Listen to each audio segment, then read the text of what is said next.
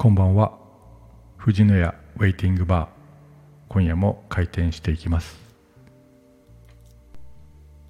ということでですね、えー、改めましてこんばんは。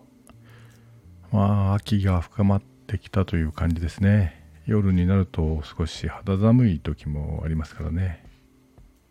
まあなんか最近は日本はだんだん四季がなくなってきたんじゃないかとかまあ最近言われてますけれどもね。夏から秋を通り越して冬になるとかね四季じゃなくて2季になるんじゃないかとかねまあいろいろ言われてますけれどもまあ日本にはですね、えー、四季どころか旧暦ですとですね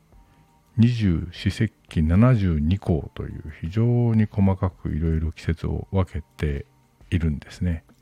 まあ、聞いたことあると思いますけれども、えー、っとですね、ちなみに今日あたりですとですね、二十四節気だと寒露と、えー、寒い梅雨と書いて寒露ですね。甘い梅雨じゃなくて寒い梅雨と書いて寒露ですね。まあ、梅雨って、まあ、夜梅雨なんでしょうかね。夜梅雨が冷たく感じられてくる頃と、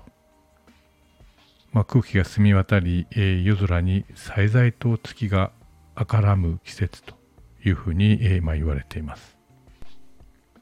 またね、えー、秋の日は鶴瓶落としなんて言いましてね、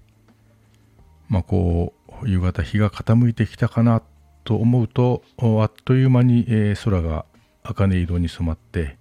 日が沈んでしまうと、まあ、こんなようなことを、まあ、最近、えー、会社帰りなんか、まあ、そんな風景を見たりしているんじゃないでしょうかね。昨日はですね、えー、私は割と海の近くに住んでいるんですけれども、まあ、夕日が本当に真っ赤に、えー、まあ綺麗でしたね。茜色っていう感じでしたね。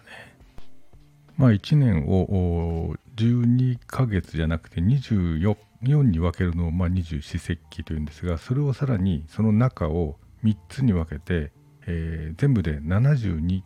するわけですね。72項というのもあるんですね。で、えー、っと72項はですね今なんどどういうふうに言うかというとキリギリスとにありっ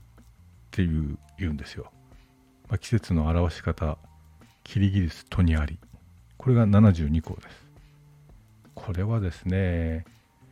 ちょっと前まで、えー、こう脳をにぎわしていたあキリギリスとかコオロギなどの秋の虫がですね、まあ、民家の明かりとか、まあ、なんとなく暖かそうな感じに惹かれてなんでしょうかね、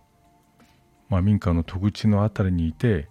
まあ、その辺りでなんとなく物悲しく泣いているなと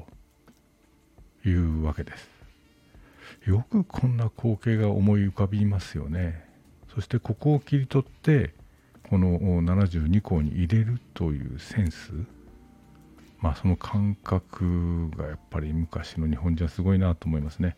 まあ、本当に自然とま共生して生きてきたんだなともう本当に人間もあで、えー、大自然の中の小さな存在という、まあ、感じかなというふうに思います。まあ、ちなみに、えー、虫の声を風流に感じるのは、まあ、日本人とごく一部の民族だけだそうですね。えー、そもそも虫の声という、まあ、表現はしないんでしょうねですからね、まあ、単なる音なんなら雑音ということ